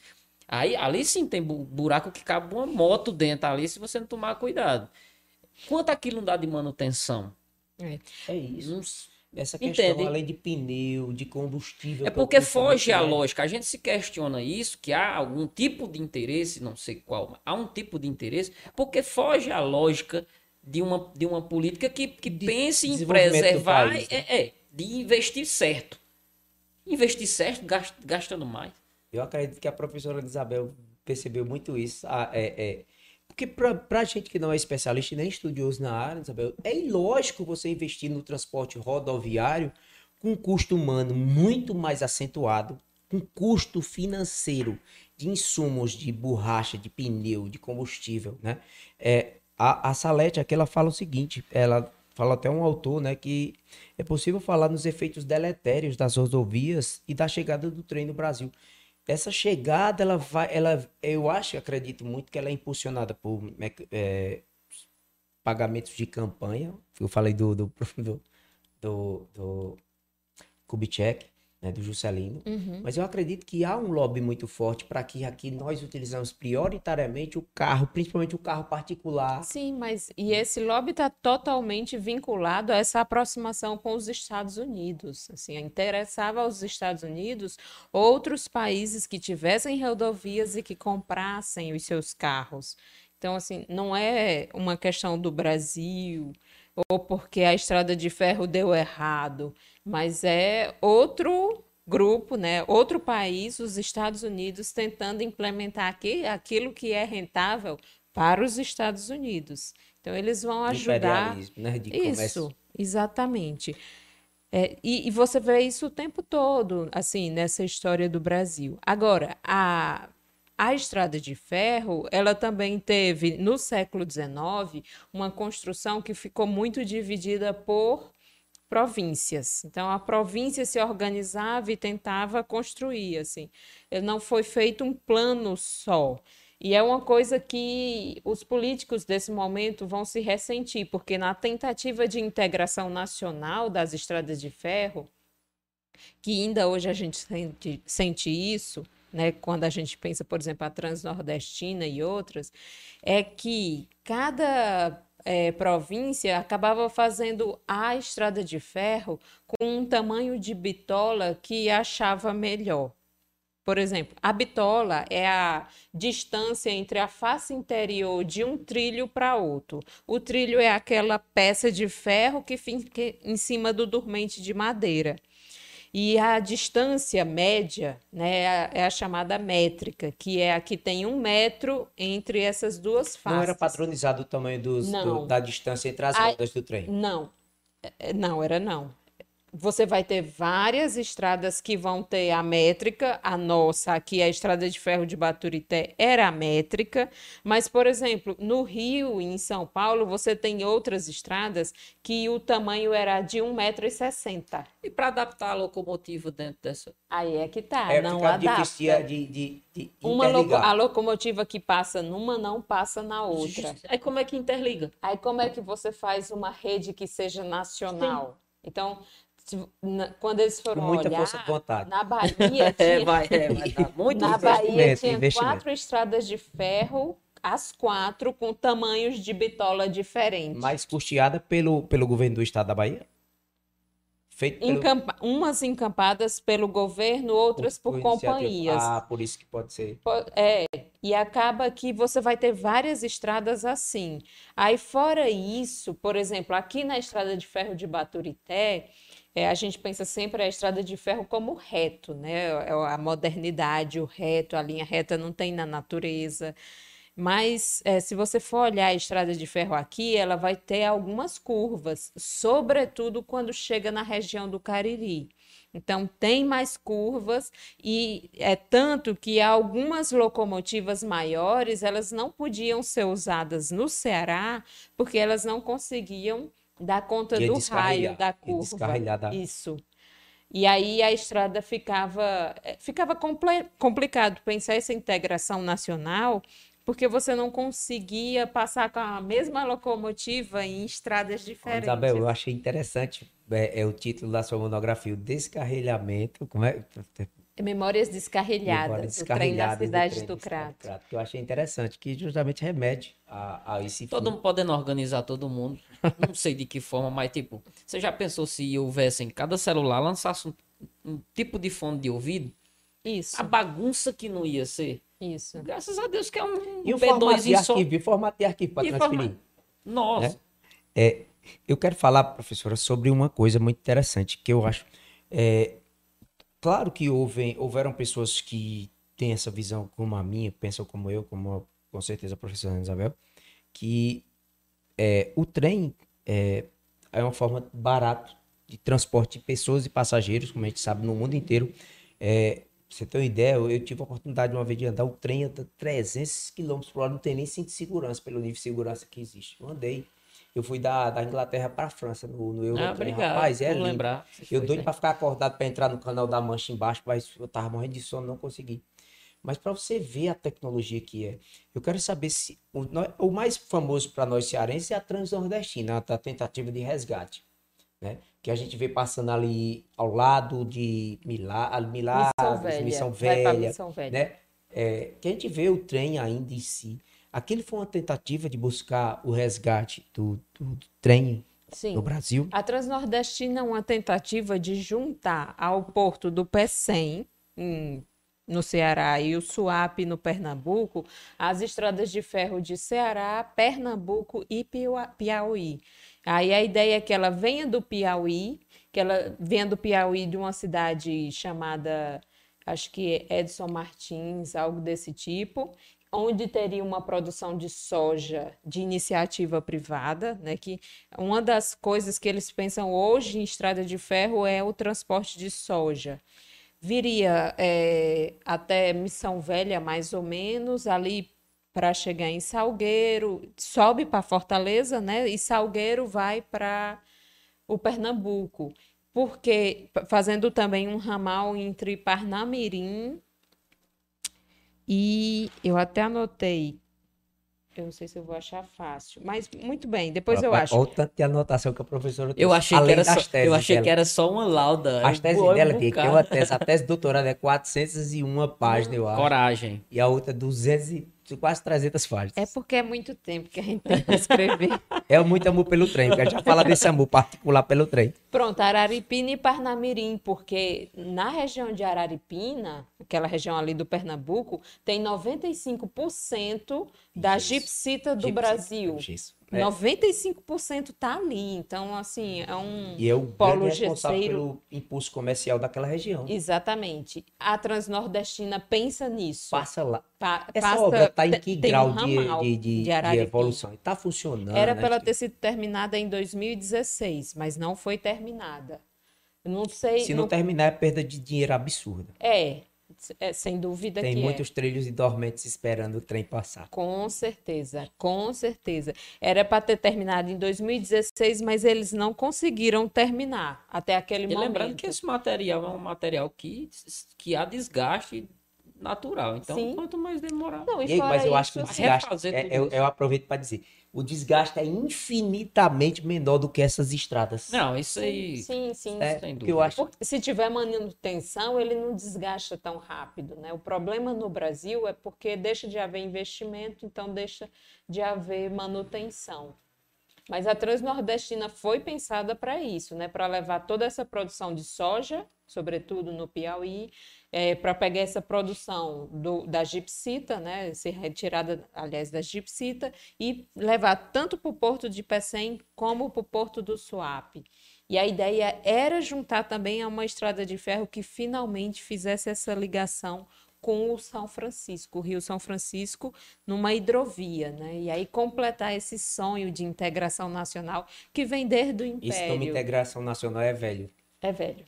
É do É, Império. Eu quero, eu quero fazer uma pergunta, vou dar uma saidinha, mas eu quero fazer uma pergunta e quero que saber, professora, se houve alguma iniciativa de manutenção dessas estradas de ferro, principalmente a do Cariri e do Ceará. Se houve pessoas que aí disseram estrategicamente isso é muito relevante, se houve algum movimento desse tipo aqui ou em qualquer lugar que seja, nacional, estadual ou municipal.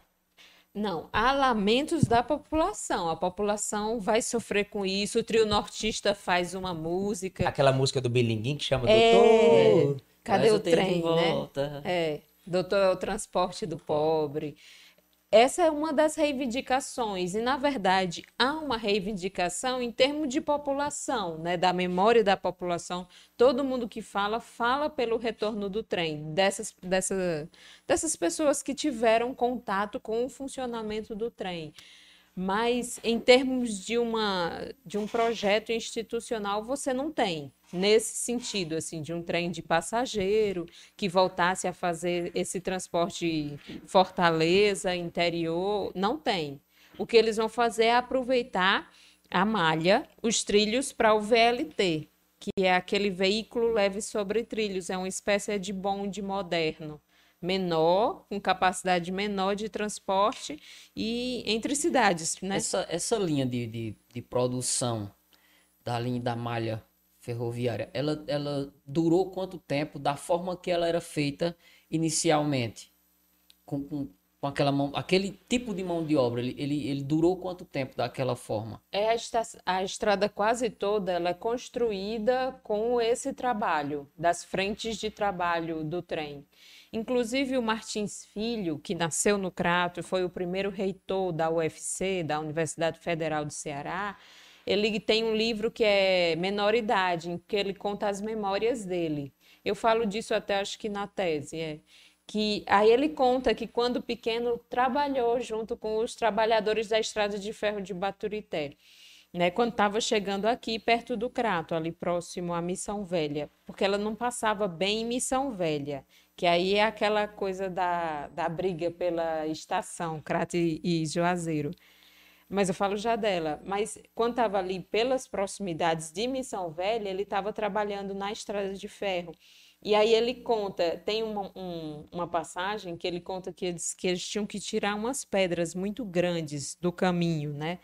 É, e não tinha nenhum equipamento maior. Então, para carregar pedra, era um, um grupo de trabalhadores, aí um ia cantando uma, music, uma musiquinha, que no meio da musiquinha tinha tipo um ip ip urra, alguma coisa que fazia, é, que indicava para eles a hora de A hora de- colocar força e arrastar essas pedras que eram gigantes. Então, assim, a forma de trabalho ela continua todo o tempo da estrada de ferro basicamente a mesma.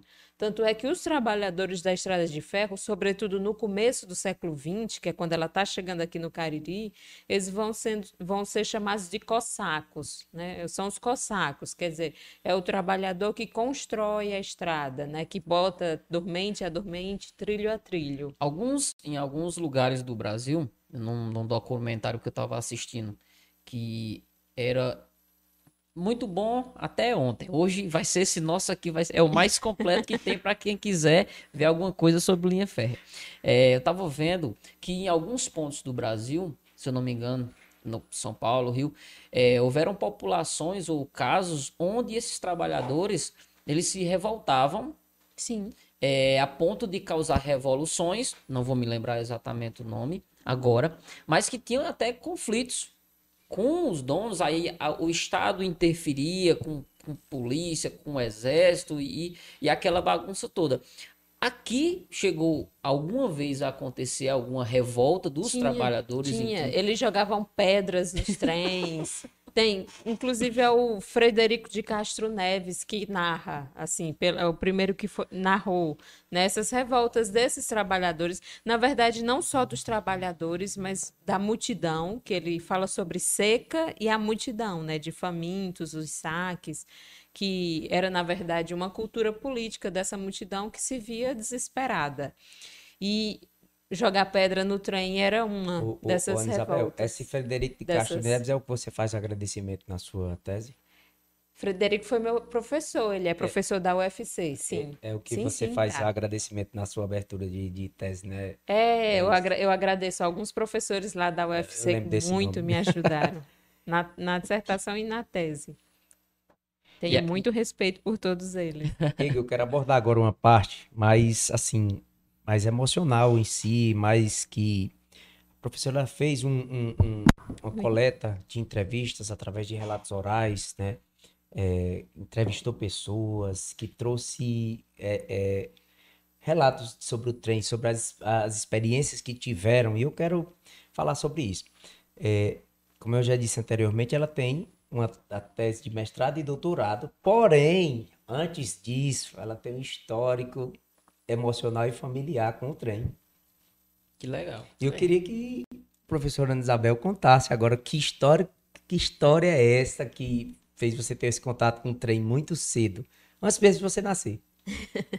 É porque os- o meu avô, né, ele trabalhava como um desses trabalhadores cossacos da estrada de ferro de Baturité, de carregar trilho, né? Não era engenheiro, não tinha nenhum cargo assim que era diferenciado naquele momento.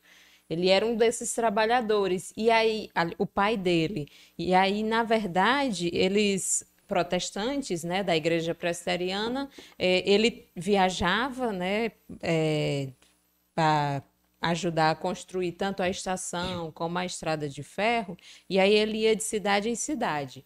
Em cada cidade que ele chegava, ele começava um ponto de pregação da igreja presbiteriana, a, a daqui, a de outro, da, do do seu avô, porque é meio conhecido aqui no Crato, o sobrenome, É, o meu avô João Cortez.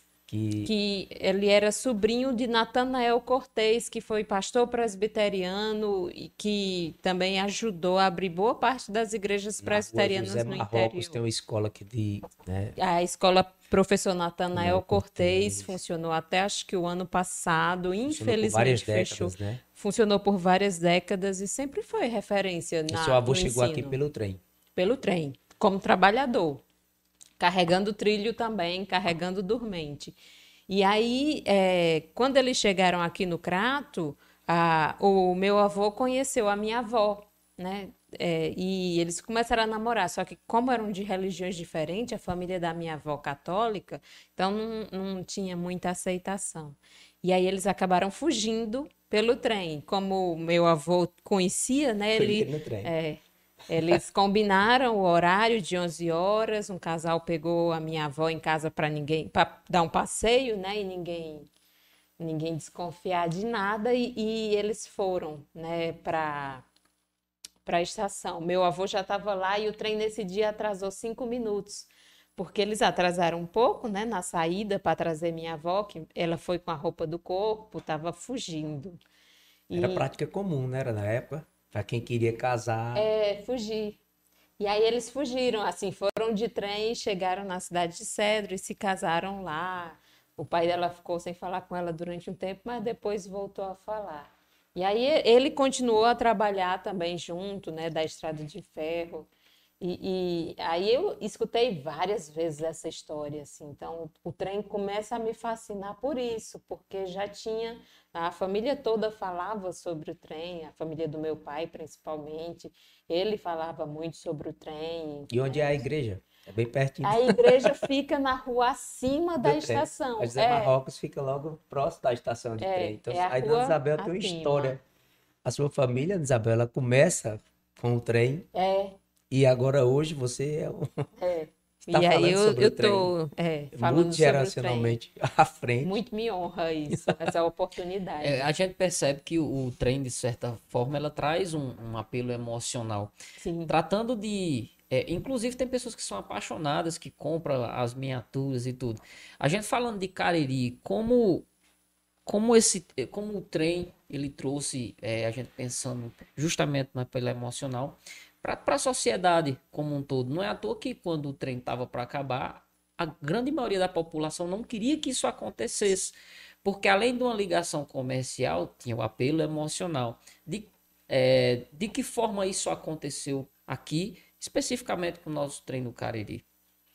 Foi sofrido para a população, foi muito sofrido. Inclusive, assim, eu queria até citar o nome do, do pessoal que eu entrevistei. Eu tive uma oportunidade de conversar com muitas pessoas sobre o trem, e assim é uma carga emocional muito grande, é uma história.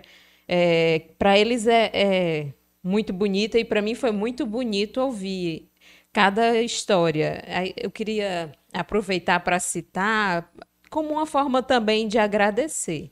Deixa eu só abrir aqui, está no final da dissertação. No final da dissertação, naquela é de 400 páginas. Não, no final, é, a dissertação Não, a primeira, tem 230. A primeira, é, eu já pergunto essas histórias. A de 200 né? páginas?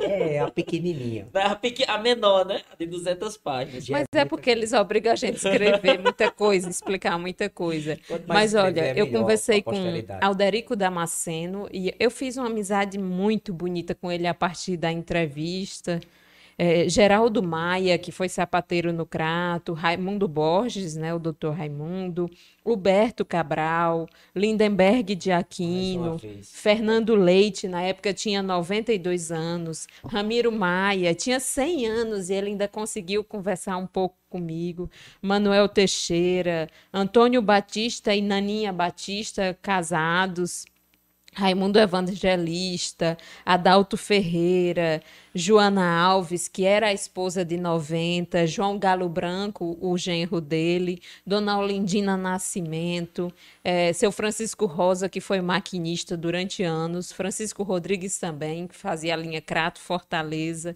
Luiz Bezerra, maquinista, e Dona Vicência Agostinho. Então, é, além da, das fontes orais, aí eu pesquisava também jornais, né? Que não é possível fazer história só com fontes orais, assim. É, a gente usa a memória no sentido de te, entender como essas memórias estão interpretando o trem.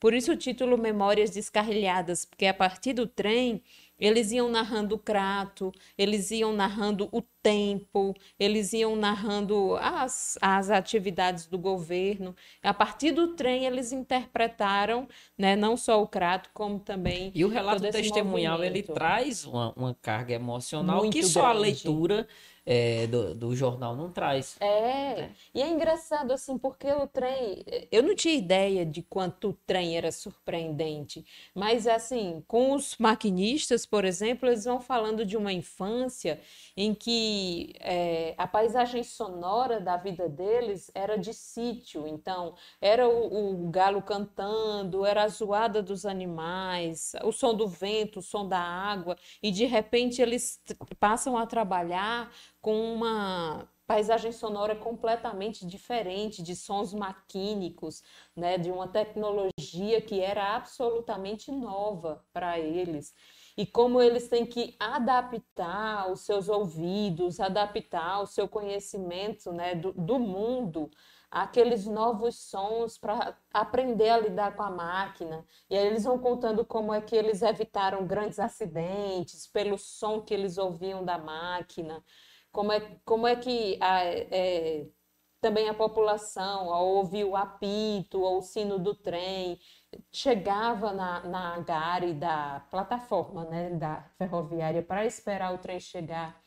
É muito impressionante assim o trem para o mundo todo. Se você pegar as primeiras imagens de cinema, são imagens de um trem chegando numa estação. E as pessoas chegando ali naquele trem é, e, e, aquilo sendo filmado. E outra, quando o trem, as, as primeiras imagens de trem passou em cinemas, algumas pessoas saíram desesperadas das suas cadeiras com medo de, do trem estar tá avançando sobre elas. Eu acho elas. que eu vi uma vez, que é inclusive uma imagem que o trem tá vindo assim, é, frontalmente, e o é. pessoal no, no, cinema acha E as que, pessoas que... usam muito, porque isso mostra muito é, o impacto que é a, a chegada do trem para um cotidiano né? que não conhecia Era o avião parecido. da época, né? Quando é. o pessoal viu um trem. Totalmente novo, totalmente impressionante para aquela população. Então, o trem acaba que tem mesmo essa toda essa aura do progresso, de uma, de uma é, um avanço tecnológico surpreendente, isso sem dúvida. Assim, a gente fala assim do sofrimento da construção, etc. e tal, mas sem dúvida que o trem ele tem esse apelo que é muito grande. E aqui, quando eu fiz essas entrevistas, eles estavam começando a fazer os trabalhos da Transnordestina. Então, é, é, engraçado que o professor Regis Lopes, quando participou da qualificação do trabalho, que é um, um exame que a gente faz, né? eles veem quando está na metade para ver se a gente continua ou se começa tudo de novo. Ele disse: é incrível, assim, são memórias felizes sobre o trem, por conta da, do início do trabalho da Transnordestina, que trouxe para todos eles é, uma esperança muito grande de ver o trem voltar. Então, assim, tem, por mais que eles lembrassem dos acidentes, e teve acidentes horríveis. Eu quero já saber desses acidentes. Mas eu quero primeiro, Isabel, vou te cortar um pouquinho só para.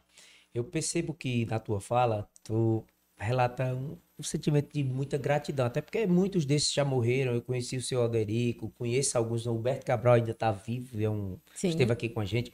Eu percebo na tua fala que tu fala com uma gratidão muito grande sobre esse, desses relatos orais na, na coleta da tua pesquisa, até porque deve ter dado um trabalho absurdo. E eu queria saber é, como foi tua pesquisa documental. Como foi que você foi atrás de documentos que falavam sobre trens, jornais? O que era que você pesquisava?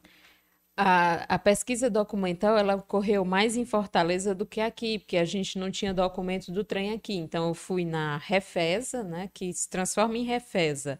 É, o arquivo da Refesa o, e o arquivo da Menezes Pimentel dos jornais. Aí, assim, foi meses e meses em que todo dia eu ia olhar os jornais da década de 20, da década de 30, os jornais é, que boa parte do Crato a gente tem pouco, né? Tem o Araripe, tem que é do século XIX, tem outros jornais e os jornais que eram editados em Fortaleza, mas que podiam ter notícias daqui porque o trem era muito noticiado. E aí, assim, são dias e dias olhando o jornal, página por página, e na época a gente já tinha a, o uso da fotografia, né? Para eu fotografava as notícias e de noite eu ia transcrever aquelas que eu ia precisar. Muito trabalhoso. Muito trabalhoso. a, gente, a gente falando sobre o, o progresso e, e, tudo aquilo que o, o trem traz consigo, é, eu acredito, não, mas eu não vou lembrar o nome cidades do, do Ceará que cresceram em torno das estações. Se eu não me engano, a Copiara, A Copiara, tem uma história Ela surge a partir, a partir, da estação. é, da, a partir da estação, né? É, são várias cidades, assim. Cedro mesmo. Cedro se torna uma cidade muito grande a partir do, do funcionamento dos trens, porque só tinha oficina para consertar trem, na, a oficina Urubu, que era em Fortaleza, junto da estação central, e a oficina de Cedro. E aí, assim, se desse problema com alguma locomotiva, vagão, ou conserta em Cedro ou conserta em Fortaleza. Isso garantiu a Cedro a possibilidade de crescer muito, porque aí levava muitos trabalhadores, e aí a cidade, o comércio crescia, né? Tanto é que Cedro praticamente foi aniquilada com o final do tráfego ferroviário e a rodovia passando a 20 quilômetros da cidade. Isso destruiu o comércio de Cedro. Cedro Por tinha grandes Cedro, hoje, quando, usinas. quando a estrada tá ruim pro lado de lá e veio pro Cedro. Vamos pro Cedro. É, é, somente, né? Não, e o pessoal que conhece, que, que, que viaja, realmente tem muito sentido isso que você está falando. A rodovia, ela é distante, da Distante cidade. 20 E quilômetros. se a, a malha ferroviária era o ponto de acesso principal, quebrou a cidade. Quebrou, mas quebrou sim o Cedro. E o Cedro tinha grandes usinas. Nem tinha- ajudar, podia ter feito a estrada rodoviária. Não, não faz, é, ferro, né, realmente, mas rapaz? não faz, não faz sentido você fazer uma, uma transformação dessa, uma mudança dessa e não dar nenhum subsídio ao município. Ele vai É, é, porque assim, Cedro cresceu com a ferrovia e outras cidades do Ceará diminuíram muito com a ferrovia. a As cidades, por exemplo, que estavam ali na perto do Jaguaribe, da Estrada Geral de Jaguaribe, Icó mesmo. Icó era uma cidade muito grande no século XIX, Sim. mas ela fica fora do traçado da Inclusive mais ferrovia. antiga que o Crato, né? É, e eles pensam inclusive em fazer um ramal para Icó, mas que no final não dá certo. Icó fica fora, Aracati fica fora. E Aracati era uma das grandes cidades do Ceará no século XIX. Então, é quando você abre a estrada de ferro, e a estrada de ferro de Baturité ela corta, né, o Ceará de Fortaleza a Crato, eles vão fazer a estrada de ferro de Sobral depois para Camocim, e aí fazem um ramal que liga ela a Fortaleza, né? Mas essa para o sul, só a estrada de ferro de Baturité, que era chamada a linha tronco da rede de viação cearense. O que é que eu tô vendo aqui? Se um dia forem reconstruir as ferrovias do Ceará, a professora Isabel deve ser consultada. É, eu sei. Eles Ela- estão aproveitando boa parte da malha na Transnordestina, E só que ela vem até Missão Velha. contrata a professora Isabel como consultora, porque ela sabe toda essa formação, né? É, professora, eu quero encaminhar para a parte final da nossa conversa, é, mas antes vou ler alguns comentários aqui. Vou dar um abraço para Paulo Fuiz, que está aqui nos acompanhando. Oh, A Salete Maria, ela diz que é, é, tá fa- falando um relato de, da importância de se conversar com um especialista como a professora Isabel, e ela foi candidata a governadora de Ceará e interpelavam acerca da possibilidade de trazer o trem de volta, como o Biringuim Ô, queria. rapaz. Doutor, traga o trem de volta. E trazer o trem de volta não é só para o pobre. É bom que a gente tenha isso. É uma ideia. é, eu vejo isso, né, na minha humilde opinião, como o desenvolvimento a custo barato, de formas a poupar A gente estava conversando tudo. essa semana, na quinta-feira, com o Antônio Gomides, que é agroflorestor, né? Assim, Isso. é, se a gente consegue implantar toda essa estrutura de, de plantio, de vivência sustentável, a gente também vai, como ele acontece hoje, que ele disse que está com uma quantidade de mamão que está dando, que nem para vender tá. Se a gente consegue chegar a um nível assim, a gente vai precisar escoar. Então não é só socialmente, economicamente a gente também vai precisar. E eu acho que os É carros não vai, os carros não vão deixar de, de, de existir. A palavra eu acho essa, é estrutural. É estrutura- estrutural. Não deixa não, não deixa de existir. Todos têm a Mas- sua importância, cada um. O né? Brasil Porém- é o único país no mundo com um tamanho continental que não usa rede ferroviária. Então isso é dramático, Pra você ver que o nível de, de pensamento colonial ainda muito grande. Ainda reina. pensamento Reina. colonial. Porque é o seguinte, é, é, você imagina só, o Brasil não tem terremoto, que é o que às vezes tem acidente ferroviário, né, professora? E não temos a, é, é, é, vias rápidas, férreas, como o mundo inteiro tem hoje, mundo desenvolvido. Você vê que é uma questão histórica, né? Assim, é de decisões, é uma política econômica implementada. São determinadas relações internacionais que vão definir é, as, políticas que vão ser implantadas no Brasil. Então, não é. O Brasil não é autogerente de suas políticas desenvolvimentistas. Não, ele é, é histórico mesmo, assim. São acordos feitos com os Estados Unidos, num certo sentido, com a Inglaterra no outro. Não é que a, a nossa proximidade da Inglaterra fosse o melhor dos mundos, não porque essa estrada de ferro para a Inglaterra é inversão de capitais. Ela é construída aqui para garantir que aqui a gente vai comprar, e como a gente comprou muito, pontes de ferro inteiras, material, é, ferro, carvão, vários materiais de Liverpool, de Antuérpia na Bélgica, de Londres. Muito, muito da estrada de ferro foi construída com esse material que vinha né, de, de, da Inglaterra e de outras localidades. Então, para eles era interessante que a gente construísse estrada de ferro. Não interessa se ela vai funcionar, de o, onde, de onde quê, ela vai, para onde ela, onde ela mas é, chega. É, mas mesmo assim, os interesses estivessem mantidos, né? Desse hoje... interesse capitalista, não, não é. Assim, é, não era a, a razão aqui simplesmente, é também do interesse da Inglaterra. Mas o fato é que a ferrovia, ela é a grande solução para você vencer grandes distâncias carregando um volume muito grande de mercadorias. Custo baixo. E isso baixa o custo dessas mercadorias. Eu acho que é importante é, demais o trabalho que a gente faz, e eu, eu coloco todos nós, porque o conhecimento é, é a arma do povo. Né? Ah, eu acredito que tem muita gente que não sabia de tudo isso que você passa para a gente e por não saber, não ver valor e não ver, acho que possibilidade, ela não vê uma opção.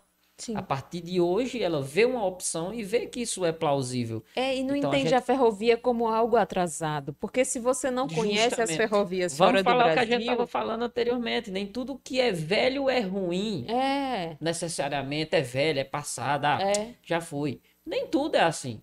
Depende da forma que a gente coloca dentro do contexto que a gente vive hoje.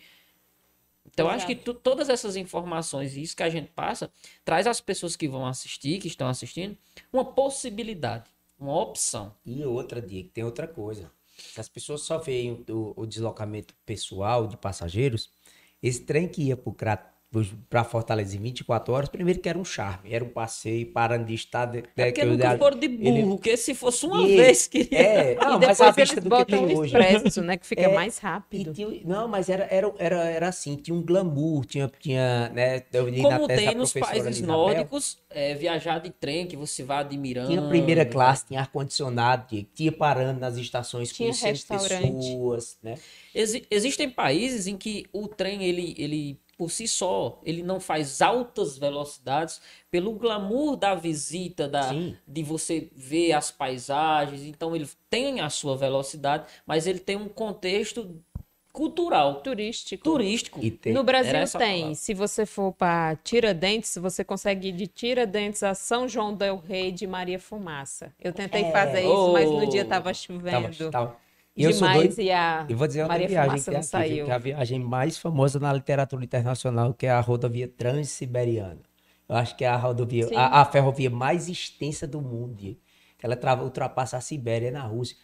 É charmosíssimo. Tem, tem, tem é, é, Agatha Christie escreve romances que falam ah, o trem impulsionou isso. muito a literatura. A literatura, o chá. Muito. A literatura eu leio, eu leio, passa eu, eu a aceitar o trem o, o tempo o Ian todo. Fleming, ele fala que o Ian Fleming, que você assiste 007 hoje, é moderno. Antes era feito como um trem. Dentro, as, as ações eram dentro de trem. É. A briga em cima o de um trem. trem. É extrem, extremamente tem, não, fílmico. O, como é que o cabo briga em cima de um trem colado nos pés? Como é que pode que não cai? Pois é. é Aí é só no filme. É só no filme. E Assim, é, eu quero encaminhar para o encerramento, professora Isabel, agradecendo, acima de tudo, agradeço a Universidade Regional de Ceará por estar formando profissionais, como você, chamar você porque é nova, sim, sim. como diversos professores que estiveram aqui dando sua contribuição. E aquilo é um reduto da história da, da valorização caririense, então o, o meio acadêmico da Universidade Regional, justamente com outros núcleos é, educacionais aqui da região do Cariri, trazem muito essa possibilidade de manutenção, de garimpo dessas histórias, como a professora Isabel faz muito bem nas suas teses, que trazem essa valoriz, valoração do Cariri em si, desde a sua formação. Qual, qual o, o, o que é que a gente pode passar para essas gerações, Diego? O podcast, desde o início, se propõe, professora, a trazer esse tipo de conteúdo, porque a gente sabe que pode é, as novas gerações podem se apaixonar por isso. E é muito e... importante que seja feito. É fundamental que seja feito.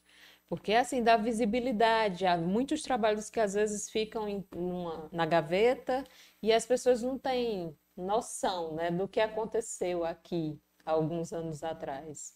É, da minha parte, agradecer também né? Como a gente estava conversando antes, eu já conhecia, mas eu não associei bem o nome, só quando, quando eu vi. E ressaltar primeiro a importância da, da pesquisa. Eu acho ela tão, tão fundamental e é uma crítica que eu, que eu tenho para mim, que eu sempre faço, que é, eu acho muito importante o servidor público ele, ele traba, trabalhar em, em prol da sociedade. O resgate histórico que esse trabalho seu traz ele remota a gente a momentos que a gente não, eu não vivenciei, eu não vivi, eu não passei no trem. Há alguns momentos eu até posso ter visto ele parado em algum canto, estacionado, mas eu não tive essa experiência. E eu só consigo ter um pouco dessa experiência através de relatos históricos de um trabalho que uma professora nos faz e nos traz tão detalhado, tão mastigado, tão fácil. Então, para a gente é uma honra estar tá aqui e aprender sempre mais, que é muito bom. E assim. E hoje nós temos o VLT, né, Diego, funcionando aqui para o Juazeiro. Queria muito que tivesse o trem de passageiros até Fortaleza ah, de uma também. forma moderna. Para eu poder fazer essa viagem. E que preservasse hoje, ó, nós temos aí hoje, que é a, é a, antiga estação que a gente chama de Refesa aqui no. Cariri, que é um, um centro cultural e as pessoas que vão ali saibam que ali entraram muitos passageiros, muitas histórias, muitas narrativas que, querendo ler a, a, as teses da professora Isabel, é uma boa leitura, eu recomendo. Agradecer mais uma vez, professora. Deixe os microfones abertos para você dar seu encerramento.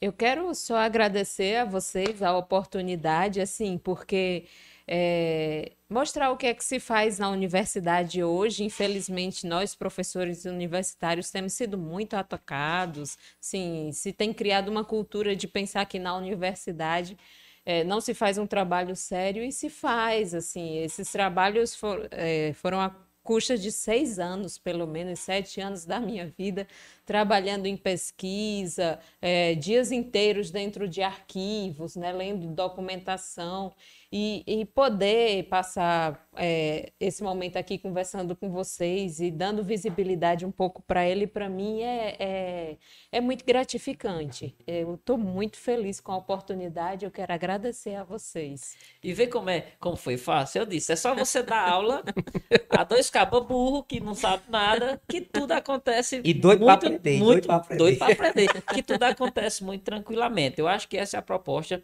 que a gente traz toda a vida aqui. Né, Exatamente. Gente, agradecer a todo mundo que participou do chat. É, nós ficamos imensamente felizes a cada final de episódio, porque a gente aprende muito. É, somos umas apaixonados pelo Cariri, assim como a professora Ana Isabel.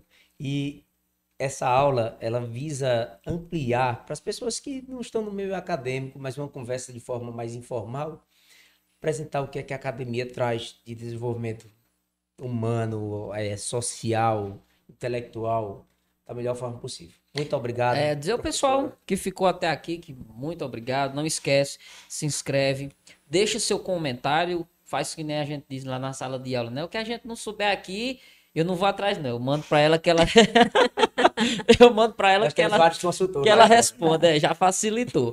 O pessoal que gosta da gente, é, que gosta do tema como a gente também gosta, Pega o link desse, desse episódio, coloca nos grupos, manda para os amigos, que eu tenho certeza que todo mundo vai gostar demais. Só para lembrar, é, além a gente tinha feito, além das canecas, deixa eu mudar a câmera aqui. Pronto. Além das canecas que a gente tinha feito, agora tá chegou a, modelo, a- Tá um modelo demais, mas tu é E doido. ela já vem com, Vai, Paquito, deixa eu afastar aqui, ó.